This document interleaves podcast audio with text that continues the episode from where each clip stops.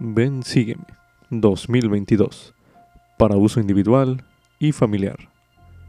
Capítulo 13. Éxodo. Capítulos del 1 al 6. Lección asignada del 21 al 27 de marzo de 2022. Titulado Me he acordado de mi convenio. Comience su estudio con una oración y pide ayuda para encontrar mensajes en Éxodo, capítulos del 1 al 6, que sean importantes para su vida y para su servicio en el reino de Dios. Anote sus impresiones a continuación.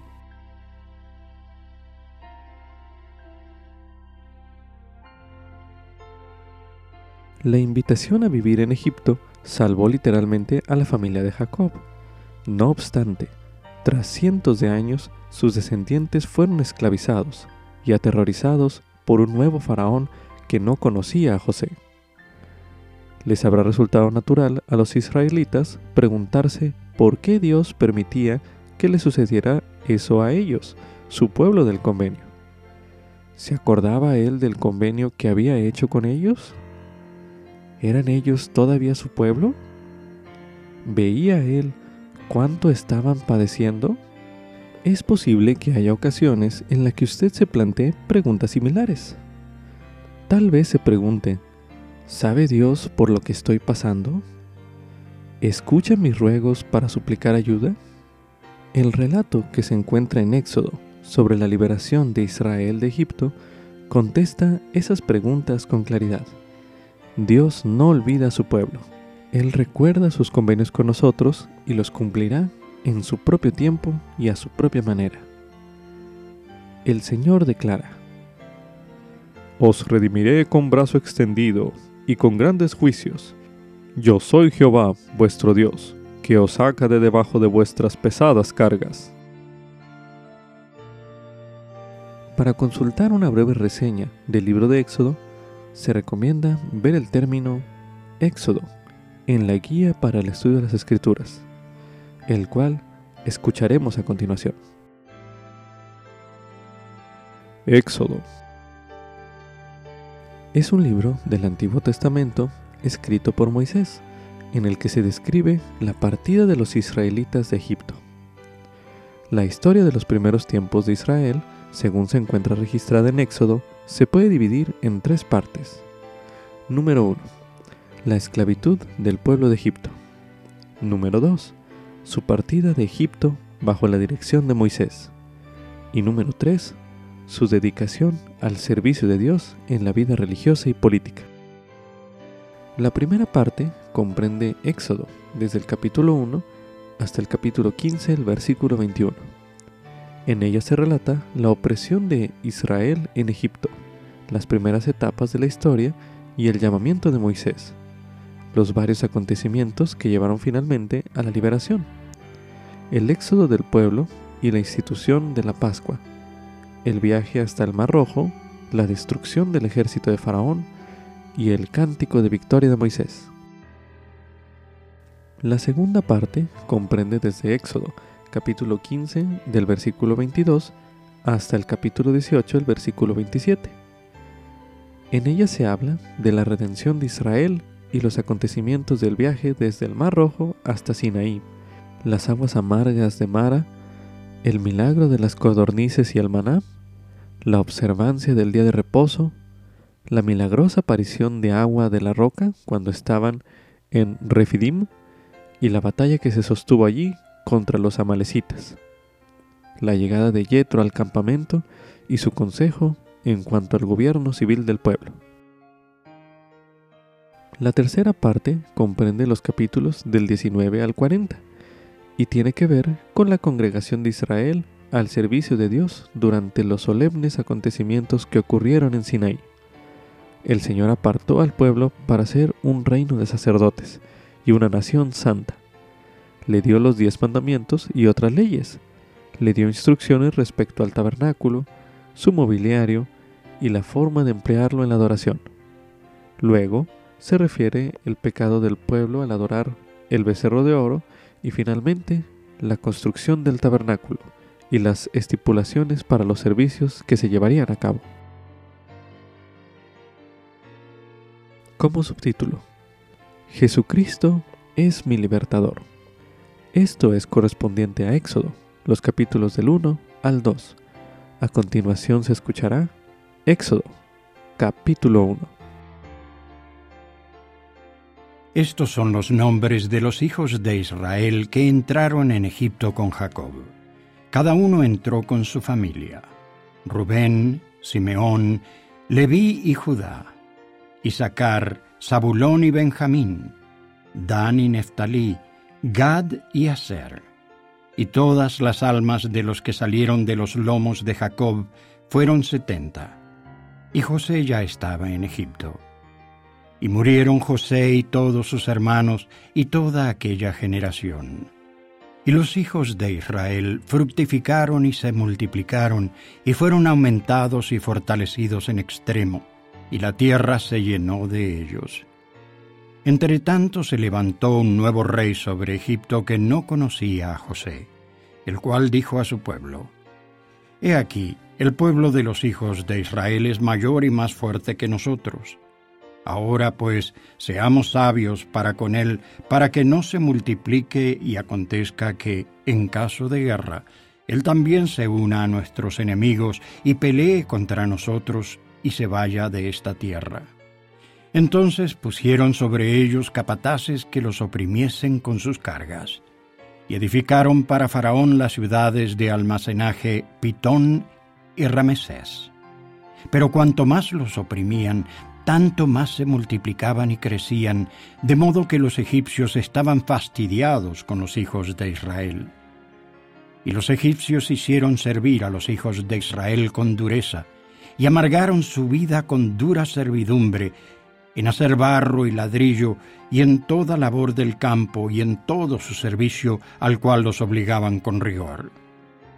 Y habló el rey de Egipto a las parteras de las hebreas, una de las cuales se llamaba Cifra y la otra Fua. Y les dijo, Cuando asistáis a las hebreas en sus partos y miréis sobre el lecho de parto, si es hijo, matadlo. Y si es hija, entonces que viva. Mas las parteras temieron a Dios y no hicieron como les mandó el rey de Egipto, sino que preservaron la vida a los niños. Y el rey de Egipto hizo llamar a las parteras y les dijo, ¿Por qué habéis hecho esto, que habéis preservado la vida a los niños? Y las parteras respondieron a Faraón, Porque las mujeres hebreas no son como las egipcias, pues son robustas, y dan a luz antes que la partera venga a ellas. Y Dios hizo bien a las parteras, y el pueblo se multiplicó y se fortaleció en gran manera. Y sucedió que, por haber las parteras temido a Dios, Él les hizo casas. Entonces Faraón mandó a todo su pueblo diciendo, Echad al río a todo hijo que nazca, y a toda hija preservad la vida. A continuación se leerá Éxodo, capítulo 2. Un hombre de la familia de Leví fue y tomó por esposa a una hija de Leví la que concibió y dio a luz un hijo, y al ver que era hermoso le tuvo escondido tres meses. Pero no pudiendo ocultarle más tiempo, tomó una arquilla de juncos y la calafateó con asfalto y brea, y colocó en ella al niño y la puso entre los juncos a la orilla del río. Y una hermana suya se puso a lo lejos para ver lo que le acontecería. Y la hija de Faraón descendió a lavarse al río y paseándose sus doncellas por la ribera del río, vio ella la arquilla entre los juncos y envió a una criada suya para que la tomase. Y cuando la abrió, vio al niño. Y he aquí que el niño lloraba, y teniendo compasión de él, dijo, De los niños de los hebreos es este. Entonces la hermana del niño le dijo a la hija de Faraón, ¿Iré a llamarte una nodriza de las hebreas para que te críe a este niño? Y la hija de Faraón respondió, Ve. Entonces fue la doncella y llamó a la madre del niño, a la cual dijo la hija de Faraón, Lleva este niño y críamelo, y yo te lo pagaré. Y la mujer tomó al niño y lo crió. Y cuando el niño creció, ella lo llevó a la hija de Faraón, la cual lo adoptó y le puso por nombre Moisés, diciendo, Porque de las aguas lo saqué. Y en aquellos días acaeció que, crecido ya Moisés, salió a sus hermanos y vio sus cargas y observó a un egipcio que golpeaba a uno de los hebreos sus hermanos. Entonces miró a todas partes, y viendo que no había nadie, mató al egipcio y lo escondió en la arena. Y al día siguiente salió y, viendo a dos hebreos que reñían, le dijo al culpable, ¿Por qué golpeas a tu prójimo? Y él respondió, ¿Quién te ha puesto a ti por príncipe y juez sobre nosotros? ¿Piensas matarme como mataste al egipcio? Entonces Moisés tuvo miedo y dijo, Ciertamente esto se ha descubierto. Y cuando oyó Faraón de este asunto, procuró matar a Moisés. Pero Moisés huyó de delante de Faraón y habitó en la tierra de Madián, y allí se sentó junto a un pozo. Tenía el sacerdote de Madián siete hijas, las cuales fueron a sacar agua para llenar las pilas y dar de beber a las ovejas de su padre. Mas los pastores vinieron y las echaron. Entonces Moisés se levantó y las defendió y abrevó sus ovejas. Y cuando ellas volvieron a Reuel, su padre, él les dijo, ¿Por qué habéis venido hoy tan pronto? Y ellas respondieron, Un varón egipcio nos defendió de manos de los pastores y también sacó el agua y abrevó las ovejas. Y dijo a sus hijas, ¿Y dónde está? ¿Por qué habéis dejado a ese hombre? Llamadle para que coma pan. Y Moisés convino en morar con aquel hombre, y él le dio su hija Séfora a Moisés. Y ella le dio a luz un hijo, y él le puso por nombre Gersón, porque dijo, Peregrino soy en tierra ajena. Y aconteció que después de muchos días murió el rey de Egipto, y los hijos de Israel gemían a causa de la servidumbre y clamaron. Y subió a Dios el clamor de ellos con motivo de su servidumbre. Y oyó Dios el gemido de ellos, y se acordó de su convenio con Abraham, con Isaac y con Jacob. Y miró Dios a los hijos de Israel, y los reconoció Dios. Uno de los temas centrales del libro de Éxodo es que Dios tiene poder para liberar a su pueblo del cautiverio. La esclavitud de los israelitas tal como se describe en el primer capítulo de Éxodo, podría considerarse un símbolo de la cautividad que todos afrontamos a causa del pecado y de la muerte. Y Moisés, el libertador de los israelitas, podría verse como un precursor o una representación de Jesucristo.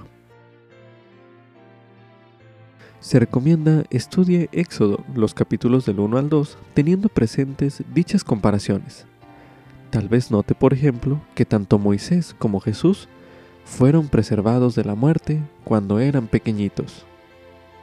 Y quizás también note que ambos pasaron tiempo en el desierto antes de comenzar sus ministerios.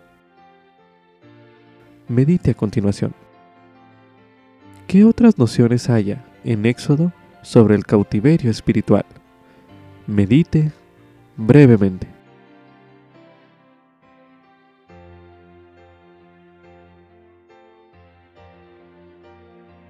Ahora medite. ¿Qué otras nociones se encuentra acerca de la liberación del Salvador? Medite una última vez en este bloque de lectura.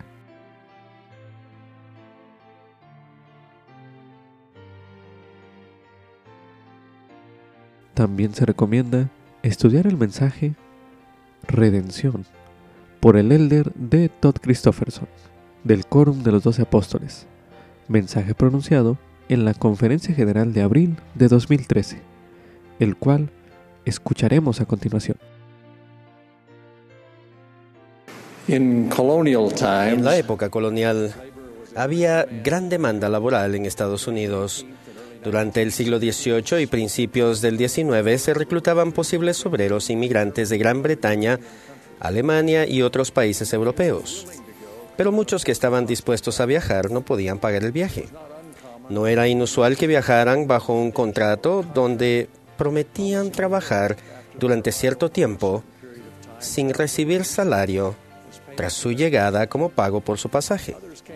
Otros venían con la promesa de que familiares que ya estaban en Estados Unidos pagarían su boleto al llegar. Pero si eso no ocurría, los recién llegados estaban obligados a pagar sus costos con su trabajo. El término usado para describir a estos inmigrantes bajo contrato eran redimidores. Tenían que redimir el costo de su pasaje, en cierto sentido, comprar su libertad con su mano de obra. Entre los títulos más significativos que describen a Jesucristo está el de Redentor.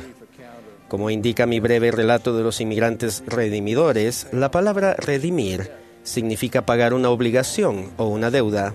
Redimir también quiere decir rescatar o liberar, por pagar un rescate. Cuando alguien comete un error y luego lo corrige o remedia, decimos que se ha redimido. Cada uno de estos significados sugieren diferentes facetas de la gran redención lograda por Jesucristo con su expiación, que incluye, según el diccionario, librar del pecado y sus castigos mediante un sacrificio que se realiza a favor del pecador. La redención del Salvador consta de dos partes. Primero, expía la transgresión de Adán y la resultante caída del hombre al vencer lo que podría llamarse los efectos directos de la caída, la muerte física y la muerte espiritual. La muerte física se entiende bien. La muerte espiritual es la separación del hombre de Dios. Como dijo Pablo, porque así como en Adán todos mueren, así también en Cristo todos serán vivificados. Esta redención de la muerte física y espiritual es tanto universal como sin condición. El segundo aspecto de la expiación del Salvador es la redención de lo que podría llamarse las consecuencias indirectas de la caída nuestros propios pecados en vez de la transgresión de Adán. Por la caída nacemos en un mundo mortal donde el pecado, es decir, la desobediencia a la ley divinamente instituida, es generalizado. Mencionándonos a todos, el Señor dice, de igual manera, cuando empiezan a crecer, el pecado nace en sus corazones y prueban lo amargo para saber apreciar lo bueno y les es concedido discernir el bien del mal, de modo que son sus propios agentes. Dado que somos responsables y tomamos decisiones, la redención de nuestros propios pecados es condicional. Está sujeta a la confesión y al abandono del pecado y a volvernos a una vida devota, o en otras palabras, sujeta al arrepentimiento.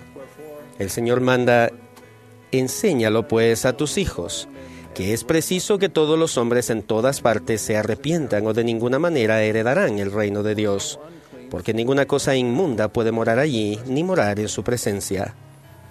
El sufrimiento del Salvador en Getsemaní y su agonía en la cruz nos redimen del pecado al satisfacer las demandas de la justicia hacia nosotros. Él extiende misericordia y perdona a los que se arrepienten. La expiación también salda la deuda que la justicia nos deba, al sanarnos y compensarnos por los sufrimientos que padezcamos inocentemente. Porque he aquí, Él sufre los dolores de todos los hombres, sí, los dolores de toda criatura viviente, tanto hombres como mujeres y niños, que pertenecen a la familia de Adán. Ya que seguimos a Cristo, procuramos participar y ayudar en su obra de redención. El mayor servicio que podemos dar a los demás en esta vida, empezando por nuestra familia, es traerlos a Cristo mediante la fe y el arrepentimiento, a fin de que experimenten su redención, que es paz y gozo ahora, e inmortalidad y vida eterna en el mundo venidero. La obra de nuestros misioneros es una maravillosa expresión del amor redentor del Señor como sus mensajeros autorizados ofrecen incomparables bendiciones de fe en Jesucristo, arrepentimiento, bautismo y el don del Espíritu Santo, con lo cual dan lugar al renacimiento espiritual y a la redención. También podemos ayudar en la redención del Señor por los muertos. Los fieles élderes de esta dispensación, cuando salen de la vida terrenal, continúan sus obras en la predicación del Evangelio de arrepentimiento y redención, mediante el sacrificio del unigénito Hijo de Dios, entre aquellos que están en tinieblas y bajo la servidumbre del pecado en el gran mundo de los espíritus de los muertos. con el beneficio de los ritos vicarios que les ofrecemos en los templos de Dios, aún los que han muerto, esclavos del pecado, pueden ser librados. Ya que los aspectos más importantes de la redención tienen que ver con el arrepentimiento y el perdón, también hay un aspecto temporal de mucha importancia. Se dice que Jesús anduvo haciendo bienes, como sanar a los enfermos y débiles, dando de comer a multitudes con hambre y enseñar un camino aún más excelente. El Hijo del Hombre no vino para ser servido, sino para servir y para dar su vida en rescate por muchos. De igual forma, bajo la influencia del Espíritu Santo, podemos andar haciendo bienes según el modelo de redención del Maestro. Este tipo de obra redentora implica ayudar a otros con sus problemas. Significa amistar a los pobres y débiles, mitigar el sufrimiento, rectificar males, defender la verdad, fortalecer a la nueva generación y alcanzar la seguridad y la felicidad en el hogar. Mucha de nuestra obra redentora en la tierra es ayudar a otros a crecer y a alcanzar sus esperanzas y aspiraciones justas. Un ejemplo de la novela Los Miserables de Víctor Hugo, aunque ficticia, siempre me ha conmovido e inspirado. Al comienzo de la historia, Monseñor Bienvenido alimenta y hospida a Jean Valjean, quien acaba de quedar en libertad tras 19 años en prisión por haber robado un pan para alimentar a los hambrientos hijos de su hermana. Endurecido y resentido, Valjean le devuelve el favor al monseñor bienvenido robándole sus cubiertos de plata. Más tarde, al ser detenido por gendarmes desconfiados, Valjean falsamente afirma que eran un obsequio. Cuando los gendarmes lo llevan arrastrado a la casa del monseñor, para su gran sorpresa, el monseñor confirma su relato y para mayor efecto dice, pero también te di los candeleros de plata, como el resto por lo que te darían 200 francos. ¿Por qué no los llevaste junto con los cubiertos? El obispo se le acercó y en voz baja dijo, no, no olvides, nunca olvides, que me prometiste usar esta plata para convertirte en un hombre honrado.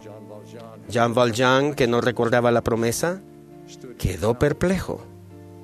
El monseñor prosiguió con solemnidad, Jean Valjean, hermano mío, Tú ya no perteneces al mal, sino al bien. Es tu alma la que estoy comprando. La libro de ideas oscuras y del espíritu de perdición y la entrego a Dios. Jean Valjean en verdad se convirtió en un hombre nuevo, honrado y benefactor de muchos. A lo largo de su vida guardó los dos candeleros de plata como recuerdo de que su alma había sido redimida para Dios.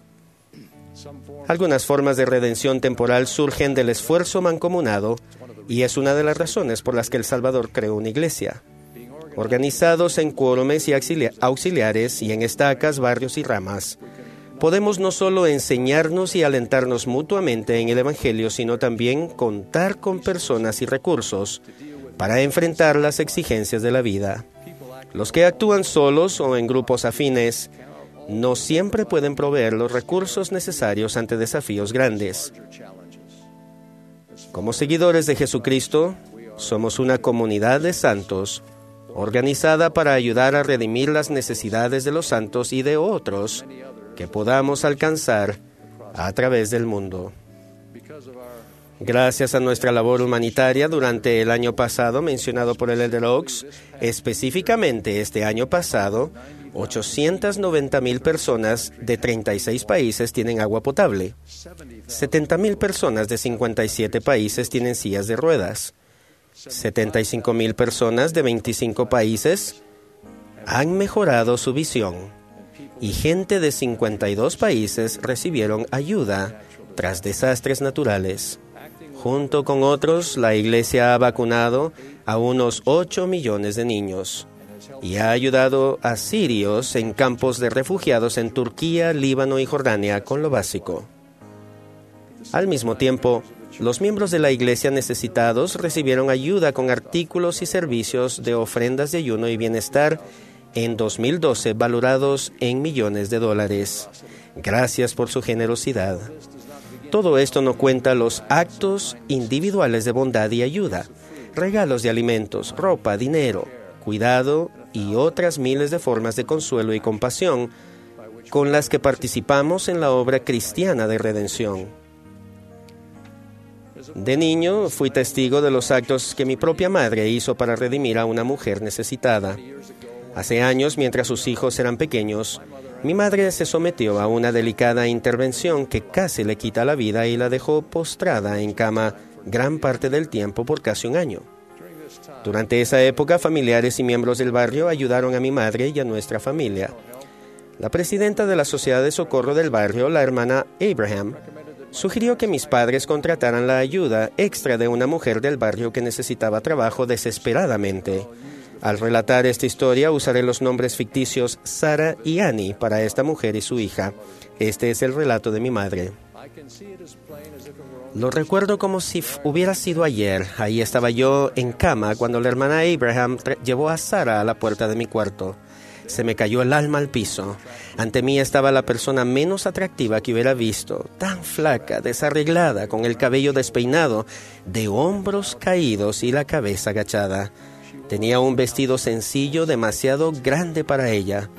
No levantaba la cabeza y hablaba tan bajo que no la oía.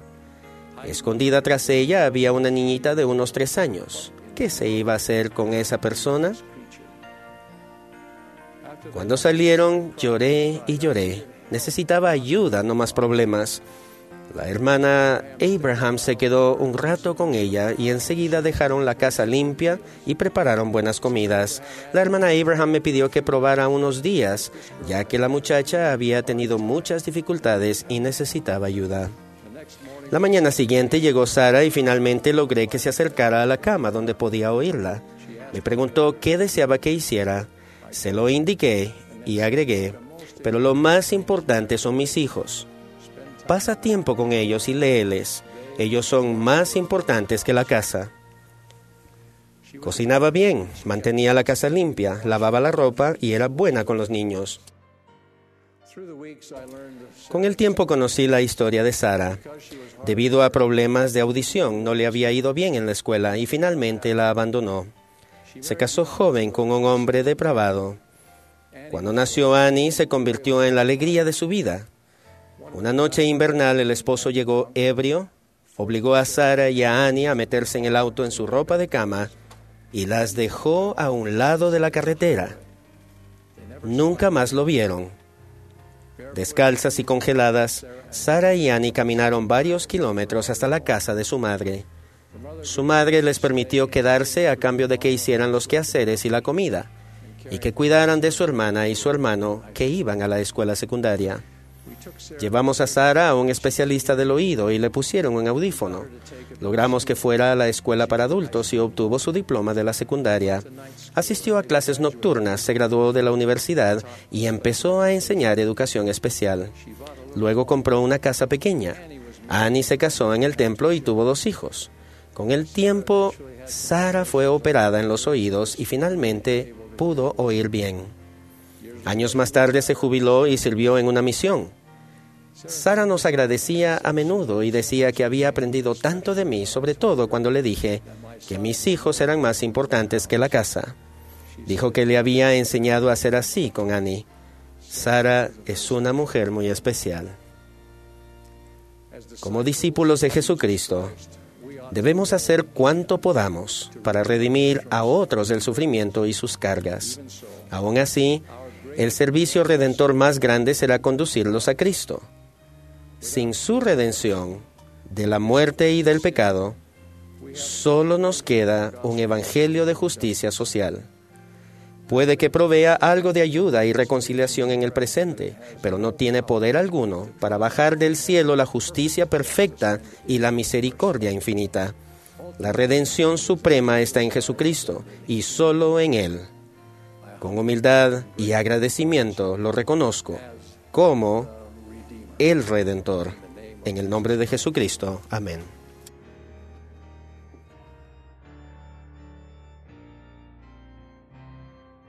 Como subtítulo, El Señor da poder a quienes Él llama a hacer su obra. Esto es correspondiente a Éxodo, los capítulos del 3 al 4. A continuación se leerá Éxodo, capítulo 3.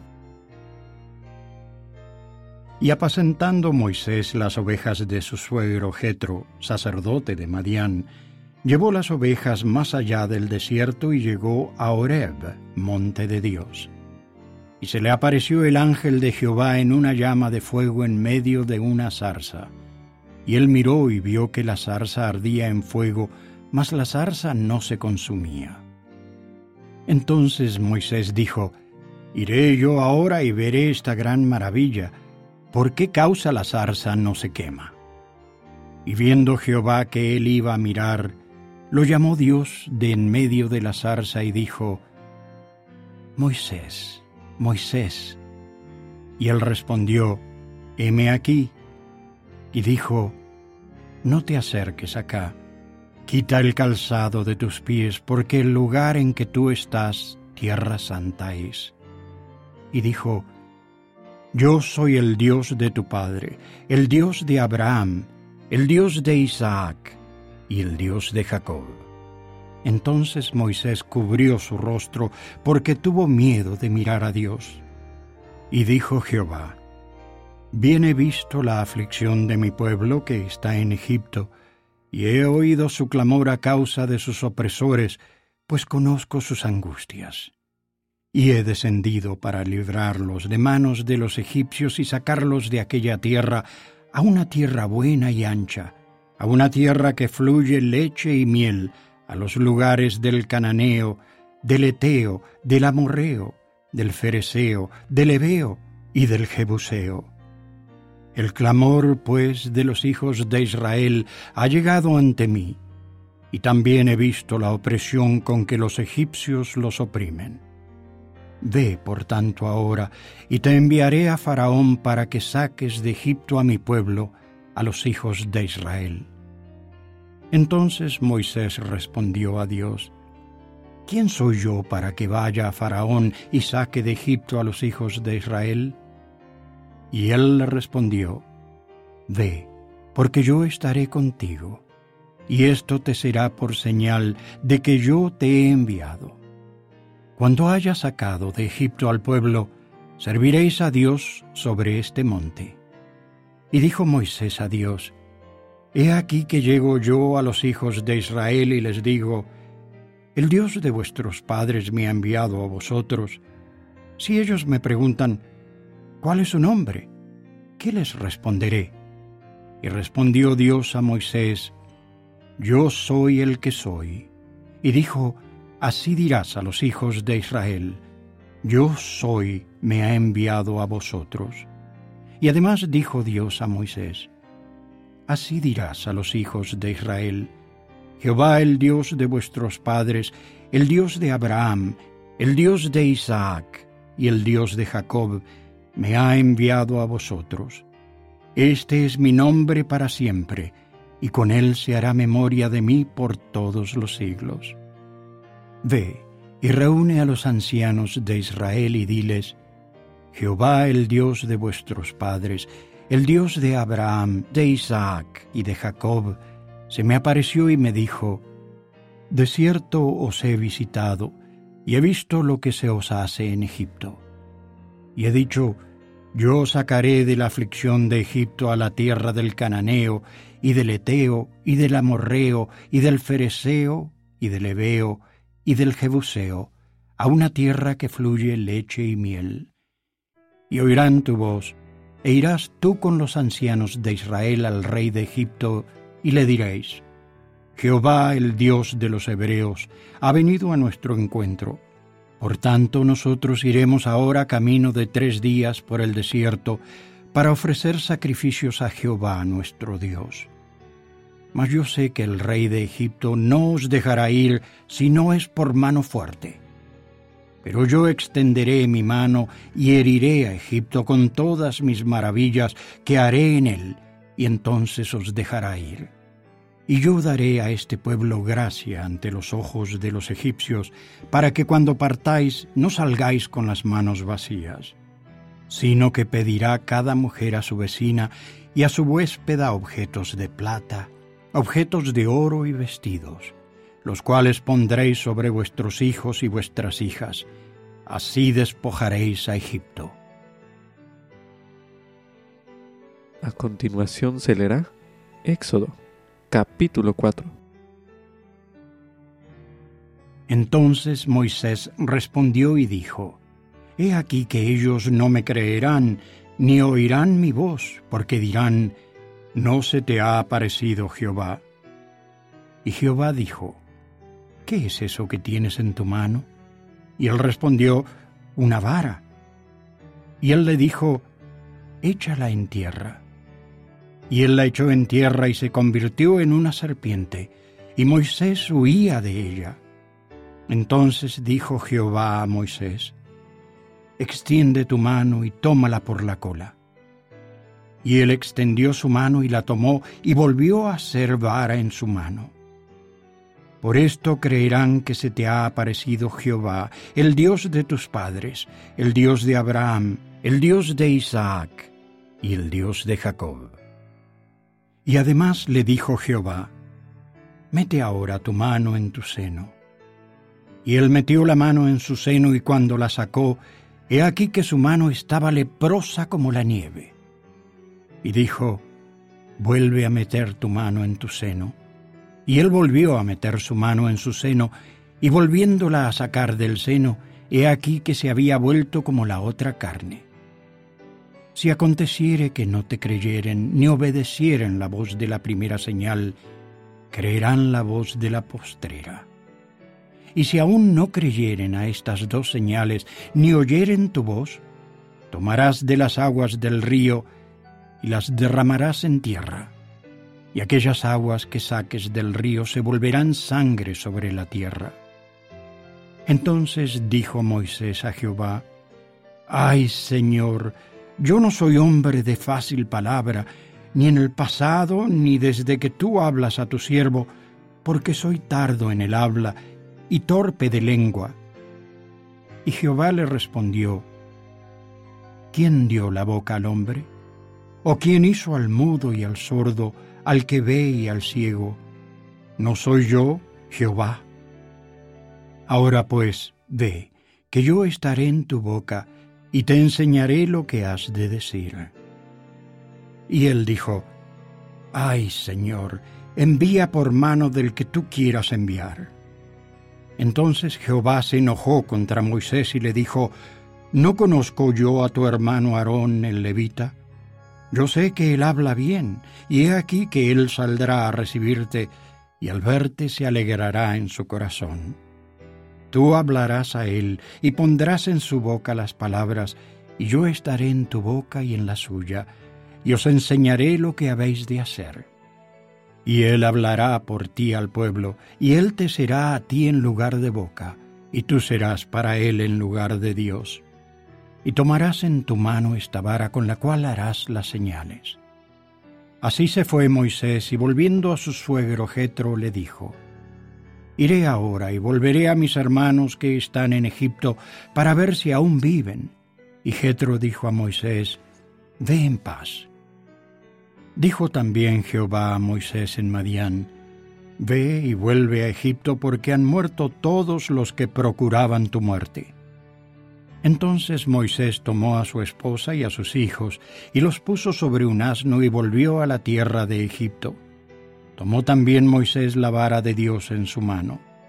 Y dijo Jehová a Moisés, Cuando hayas vuelto a Egipto, Mira que hagas delante de Faraón todas las maravillas que he puesto en tu mano, pero yo endureceré su corazón de modo que no dejará ir al pueblo. Y dirás a Faraón, Jehová ha dicho así, Israel es mi hijo, mi primogénito. Ya te he dicho que dejes ir a mi hijo para que me sirva, pero no has querido dejarlo ir. He aquí, yo voy a matar a tu hijo, tu primogénito. Y aconteció en el camino, en una posada, que le salió al encuentro Jehová y quiso matarlo. Entonces Séfora tomó un pedernal afilado y cortó el prepucio de su hijo y lo echó a los pies de Moisés, diciendo, A la verdad tú me eres un esposo de sangre. Así le dejó ir.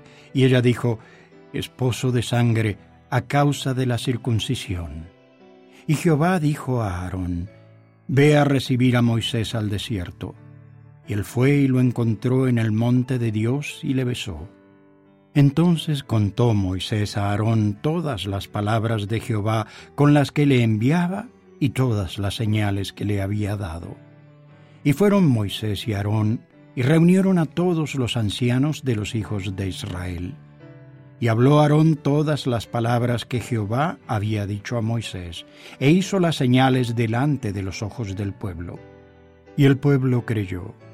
Y al oír que Jehová había visitado a los hijos de Israel y que había visto su aflicción, se inclinaron y adoraron. Hoy en día nosotros vemos a Moisés como un gran profeta y líder. No obstante, él no se veía a sí mismo de esa manera cuando el Señor lo llamó en un principio. Moisés se preguntó, ¿quién soy yo para que vaya Faraón? Sin embargo, el Señor sabía quién era Moisés en verdad y quién podía llegar a ser. Al leer o estudiar Éxodo, los capítulos del 3 al 4, que ya leímos en este bloque de lectura, observe cómo el Señor dio confianza a Moisés y respondió a sus inquietudes. Medite a continuación. ¿Qué encuentra en estos capítulos que puede inspirarle a usted cuando se sienta poco capaz? Medite brevemente.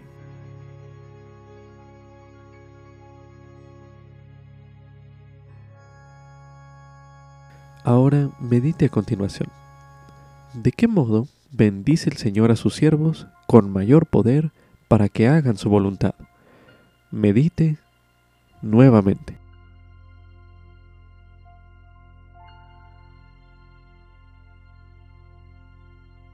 A continuación se leerá Moisés capítulo 1, los versículos del 1 al 10, así como también del 24 al 39, que dicen lo siguiente. las palabras de Dios, las cuales habló a Moisés en una ocasión en que Moisés fue arrebatado a una montaña extremadamente alta. Y vio a Dios cara a cara y habló con él. Y la gloria de Dios cubrió a Moisés, por lo tanto, Moisés pudo soportar su presencia. Y Dios habló a Moisés diciendo, He aquí, soy el Señor Dios omnipotente y sin fin es mi nombre, porque soy sin principio de días ni fin de años. ¿Y no es esto sin fin? He aquí, tú eres mi hijo, mira, pues, y te mostraré las obras de mis manos, pero no todas, porque mis obras son sin fin, y también mis palabras, porque jamás cesan. Por consiguiente, ningún hombre puede contemplar todas mis obras sin ver toda mi gloria. Y ningún hombre puede ver toda mi gloria y después permanecer en la carne sobre la tierra. Y tengo una obra para ti, Moisés, hijo mío, y tú eres a semejanza de mi unigénito, y mi unigénito es y será el Salvador, porque es lleno de gracia y de verdad. Pero aparte de mí no hay Dios, y para mí todas las cosas están presentes, porque todas las conozco. Y ahora bien, he aquí te revelo solo esto, Moisés, hijo mío, porque tú estás en el mundo, y ahora te lo muestro.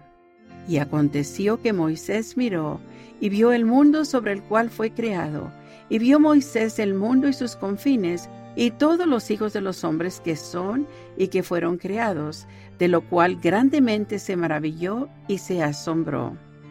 Y la presencia de Dios se apartó de Moisés, de modo que su gloria ya no lo cubría, y Moisés quedó a solas, y al quedar a solas cayó a tierra. Y sucedió que por el espacio de muchas horas Moisés no pudo recobrar su fuerza natural según el hombre, y se dijo a sí mismo, por esta causa ahora sé que el hombre no es nada, cosa que yo nunca me había imaginado. Y cuando Satanás se hubo retirado de la presencia de Moisés, Sucedió que éste levantó los ojos al cielo, estando lleno del Espíritu Santo, el cual da testimonio del Padre y del Hijo.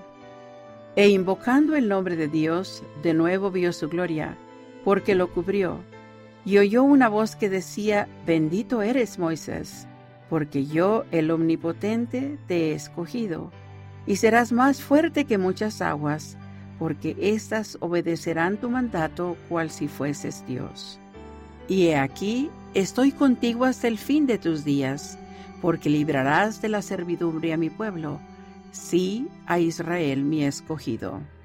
Y sucedió mientras la voz aún hablaba, que Moisés fijó los ojos y vio la tierra. Sí, la vio toda, y no hubo partícula de ella que no viese, discerniéndola por el Espíritu de Dios.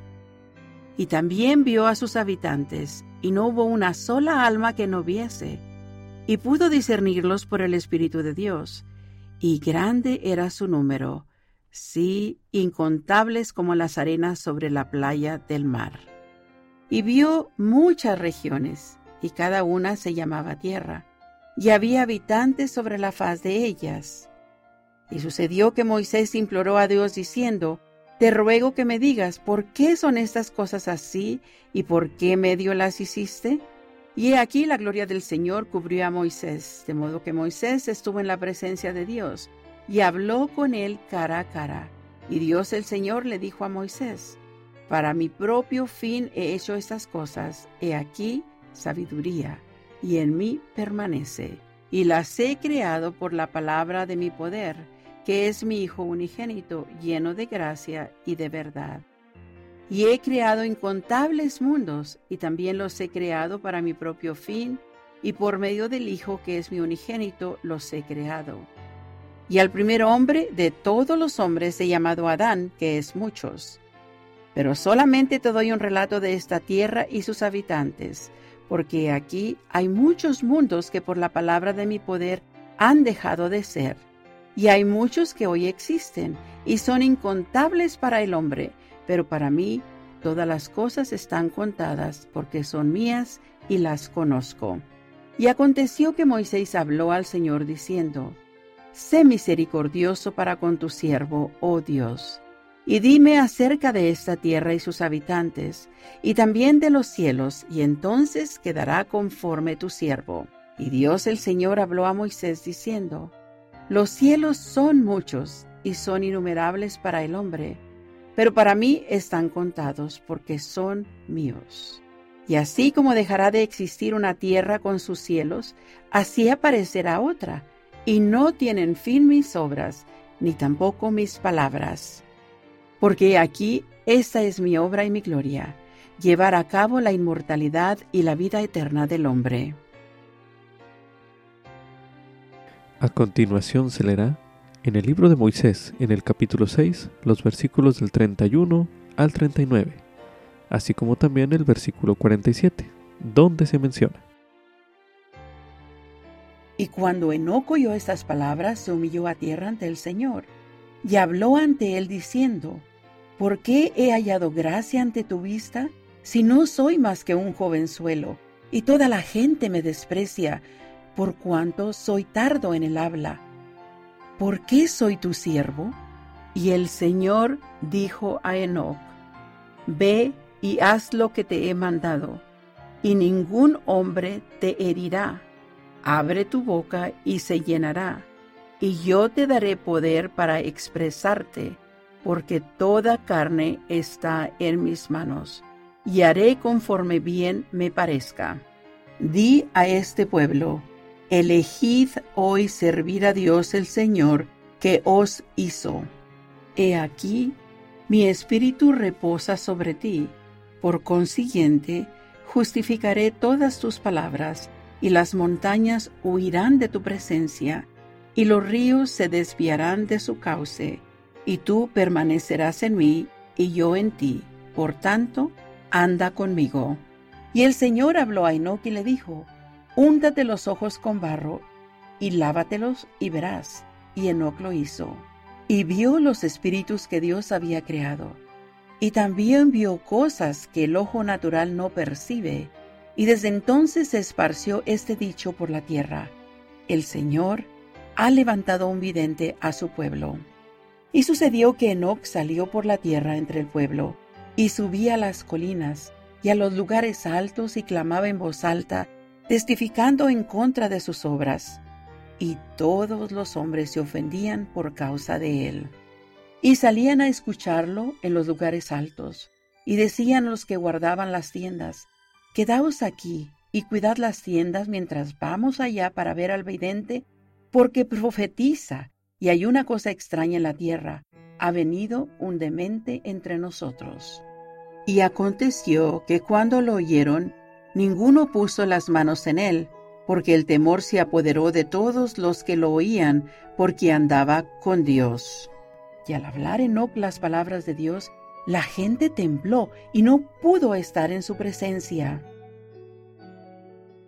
Medite a continuación. ¿En qué ocasiones ha visto usted a Dios hacer su obra mediante usted o mediante otras personas? Medite una última vez en este bloque de lectura.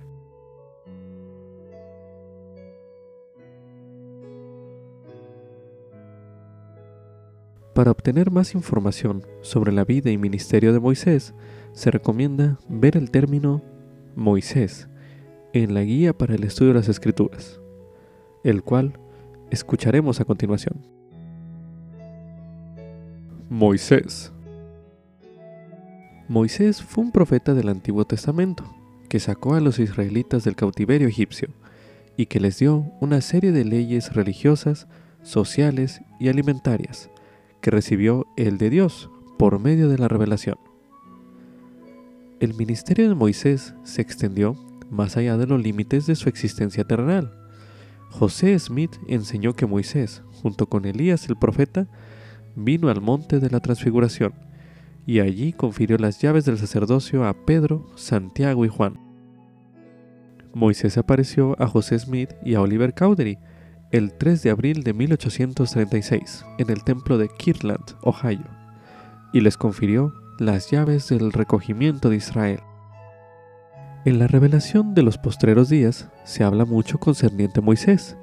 Se le menciona frecuentemente en el libro de Mormón y en Doctrina y Convenios aprendemos concerniente a su ministerio y que recibió el sacerdocio de manos de su suegro Yetro también en la revelación de los postreros días, concerniente a Moisés, se confirma el relato bíblico de su ministerio entre los hijos de Israel y se reafirma que fue el autor de los primeros cinco libros del Antiguo Testamento.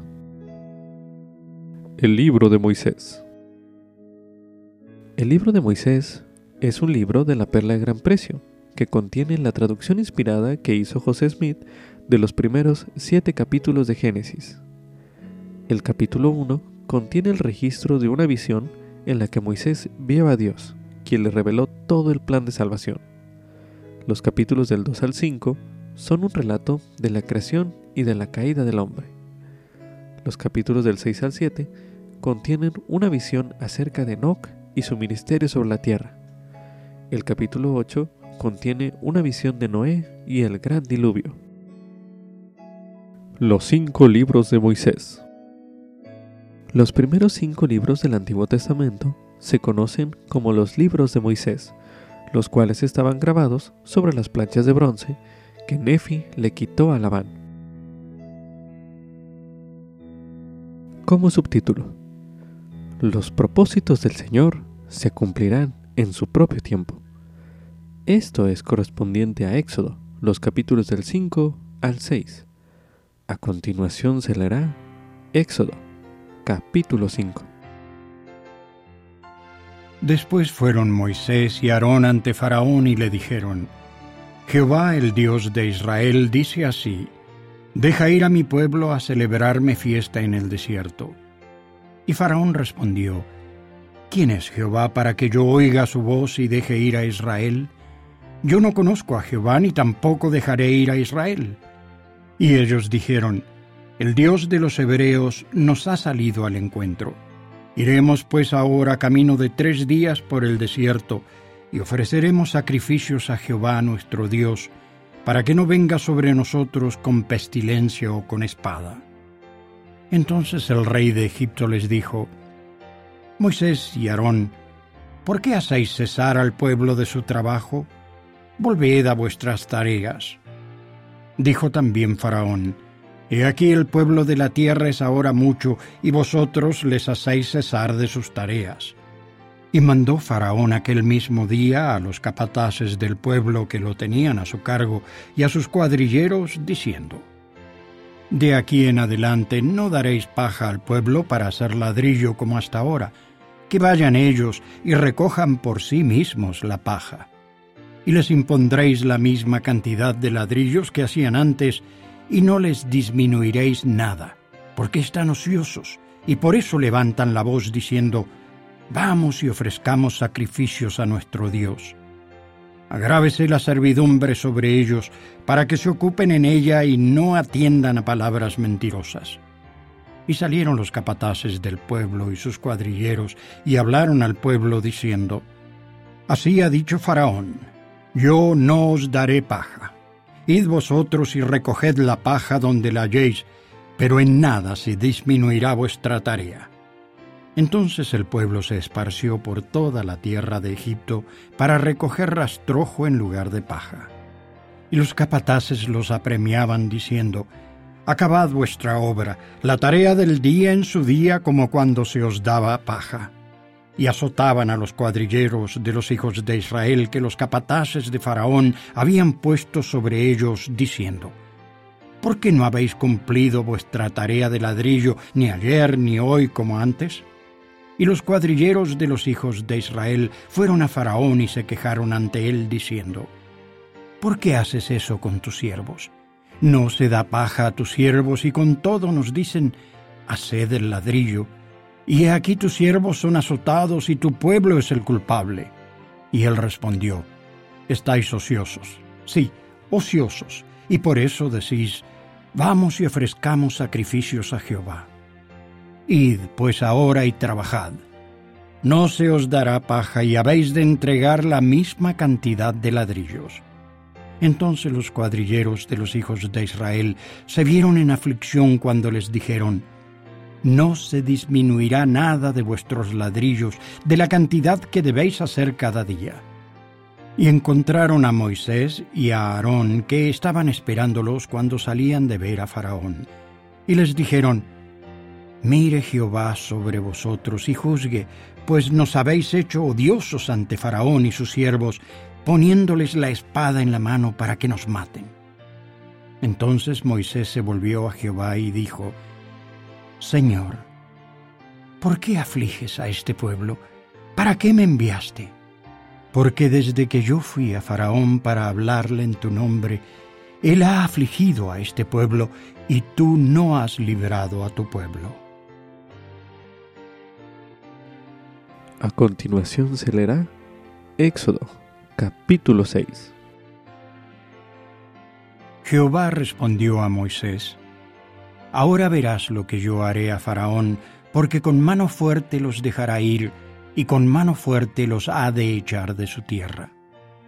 Habló Dios a Moisés y le dijo, Yo soy Jehová, y me aparecí a Abraham, a Isaac y a Jacob con el nombre de Dios omnipotente, pero con mi nombre Jehová no me di a conocer a ellos. Y también establecí mi convenio con ellos de darles la tierra de Canaán, la tierra en que fueron forasteros y en la cual peregrinaron. Y asimismo yo he oído el gemido de los hijos de Israel, a quienes hacen servir los egipcios, y me he acordado de mi convenio. Por tanto, dirás a los hijos de Israel, Yo soy Jehová y yo os sacaré de debajo de las pesadas cargas de Egipto, y os liberaré de su servidumbre, y os redimiré con brazo extendido y con grandes juicios. Y os tomaré como mi pueblo y seré vuestro Dios, y vosotros sabréis que yo soy Jehová vuestro Dios, que os sacó de debajo de las pesadas cargas de Egipto. Y os llevaré a la tierra por la cual alcé mi mano, jurando que la daría a Abraham, a Isaac y a Jacob. y yo os la daré por heredad. Yo, Jehová. De esta manera habló Moisés a los hijos de Israel, mas ellos no escuchaban a Moisés a causa de la congoja de espíritu y de la dura servidumbre. Y habló Jehová a Moisés diciendo, Ve y habla a Faraón, rey de Egipto, para que deje ir de su tierra a los hijos de Israel. Y respondió Moisés delante de Jehová, diciendo, He aquí los hijos de Israel no me escuchan. ¿Cómo, pues, me escuchará Faraón, siendo yo incircunciso de labios? Entonces Jehová habló a Moisés y a Aarón, y les dio mandamiento para los hijos de Israel y para Faraón, rey de Egipto, para que sacasen a los hijos de Israel de la tierra de Egipto.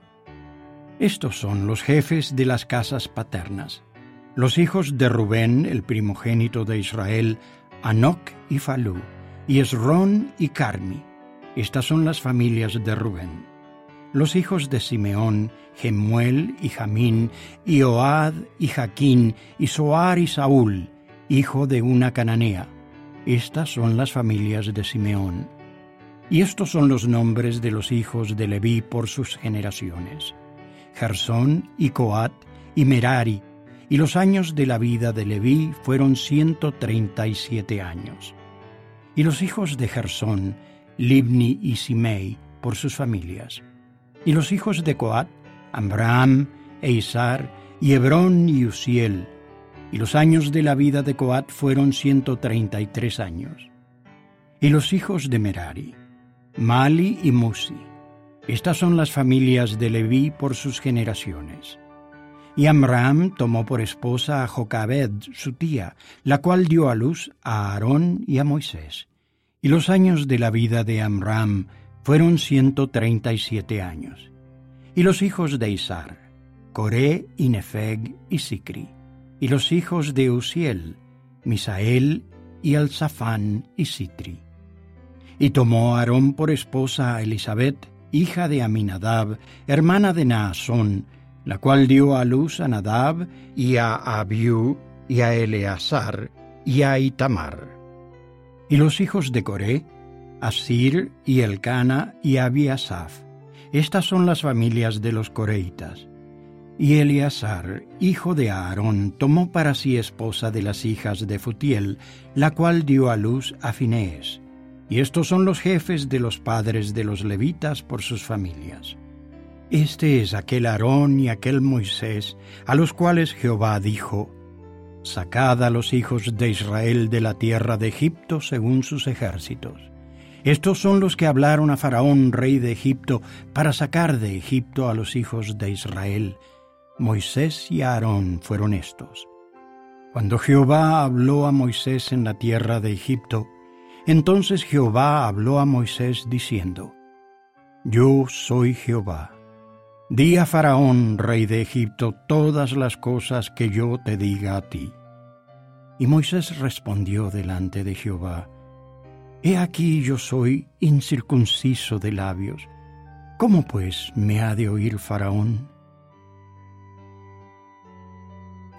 Aunque Moisés se presentó con valentía ante Faraón, tal como Dios había mandado, y le dijo que liberara a los israelitas, Faraón se negó.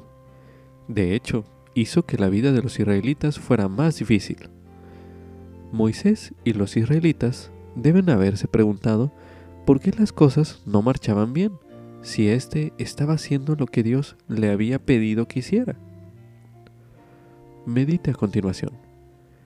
¿Ha sentido usted alguna vez que aunque estaba haciendo la voluntad de Dios, no alcanzaba el éxito que esperaba? Medite brevemente se le invita a releer Éxodo, capítulo 6, los versículos del 1 al 8, para conocer lo que el Señor dijo a Moisés a fin de ayudar a Moisés a perseverar. A continuación se releerá Éxodo, capítulo 6, los versículos del 1 al 8, que dicen lo siguiente. Jehová respondió a Moisés, Ahora verás lo que yo haré a Faraón porque con mano fuerte los dejará ir, y con mano fuerte los ha de echar de su tierra. habló Dios a Moisés y le dijo, Yo soy Jehová. Y me aparecía a Abraham, a Isaac y a Jacob, con el nombre de Dios omnipotente, pero con mi nombre Jehová no me di a conocer a ellos. Y también establecí mi convenio con ellos, de darles la tierra de Canaán, la tierra en que fueron forasteros y en la cual peregrinaron. Y asimismo, yo he oído el gemido de los hijos de Israel, a quienes hacen servir los egipcios, y me he acordado de mi convenio. Por tanto, dirás a los hijos de Israel, Yo soy Jehová, y yo os sacaré de debajo de las pesadas cargas de Egipto, y os libraré de su servidumbre, y os redimiré con brazo extendido y con grandes juicios, y os tomaré como mi pueblo, y seré vuestro Dios, y vosotros sabréis que yo soy Jehová vuestro Dios, que os sacó de debajo de las pesadas cargas de Egipto. Y os llevaré a la tierra por la cual alcé mi mano, jurando que la daría a Abraham, a Isaac y a Jacob, y yo os la daré por heredad, yo Jehová. Medite a continuación. ¿De qué modo le ha ayudado el Señor a persistir en hacer su voluntad? Medite una última vez en este bloque de lectura.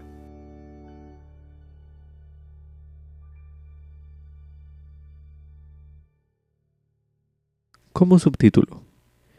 ¿Quién es Jehová?